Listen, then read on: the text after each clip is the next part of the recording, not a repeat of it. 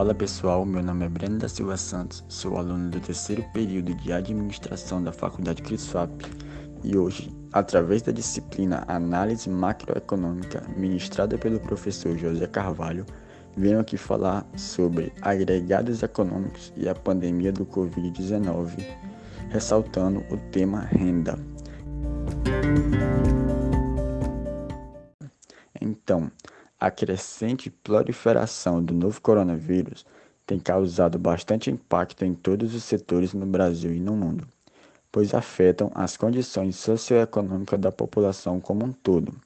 Os impactos mais severos devem ser sentidos pela população de baixa renda, por suas precárias condições de habitação e de acesso a serviços públicos.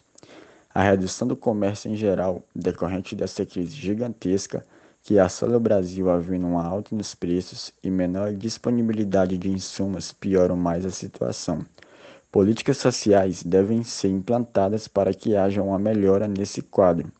As pessoas perdendo seus empregos, a diminuição da atividade econômica, põe em questão a capacidade dos trabalhadores de baixa renda.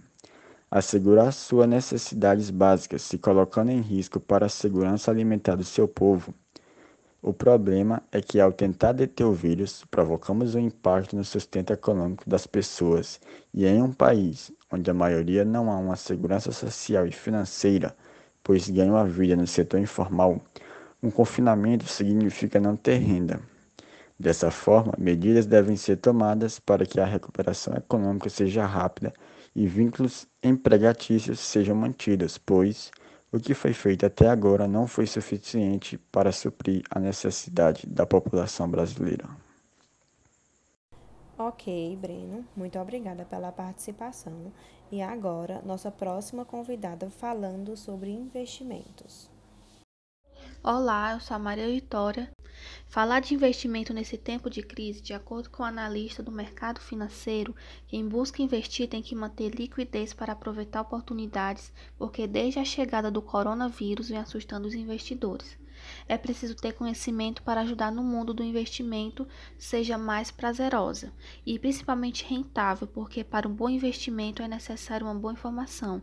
Depois disso, o investigador é preciso conhecer o perfil de risco e manter a calma, pois a melhor forma de proteger seu dinheiro em tempos de, dessa crise é compreendendo a relação entre o coronavírus e investimentos.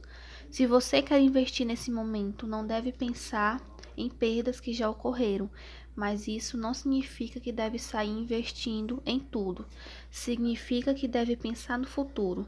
Há ativos na bolsa com preços atrativos, então pode ser um bom momento para investir em ações, mas claro, com muita cautela, pois o mercado está muito instável e o recomendado é adquirir novas posições na renda variável, mas sempre olhando outras possibilidades de investimento como fundos de recebíveis imobiliários e ativos de renda fixa para uma maior segurança.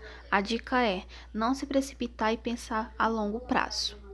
Muito obrigada, Maria Vitória, pela participação. E agora, continuando o nosso podcast, nossa próxima convidada irá falar sobre o desemprego. Olá, eu sou a Ana Clara e falando ainda dentro do tema agregados econômicos e a pandemia de Covid-19, vamos ressaltar agora a questão do desemprego.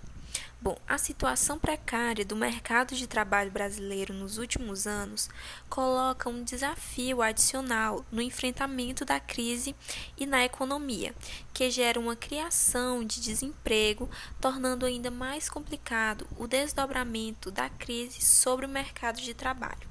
E um problema adicional da parada na economia é a própria desarticulação que essa crise poderia provocar mudando o modo de vida das pessoas.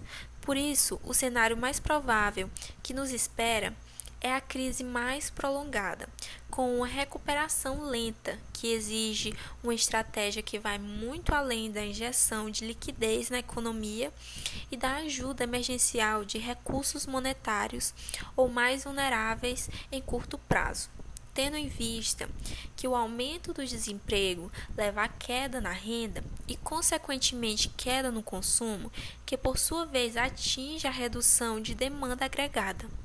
A pandemia, nesse contexto, atinge com maior intensidade a população que vive na informalidade e reside em áreas precárias, ou seja, que tem rendimentos baixos e irregulares, o que se verifica em muitos países além de dimensões, é a redução na jornada de trabalho.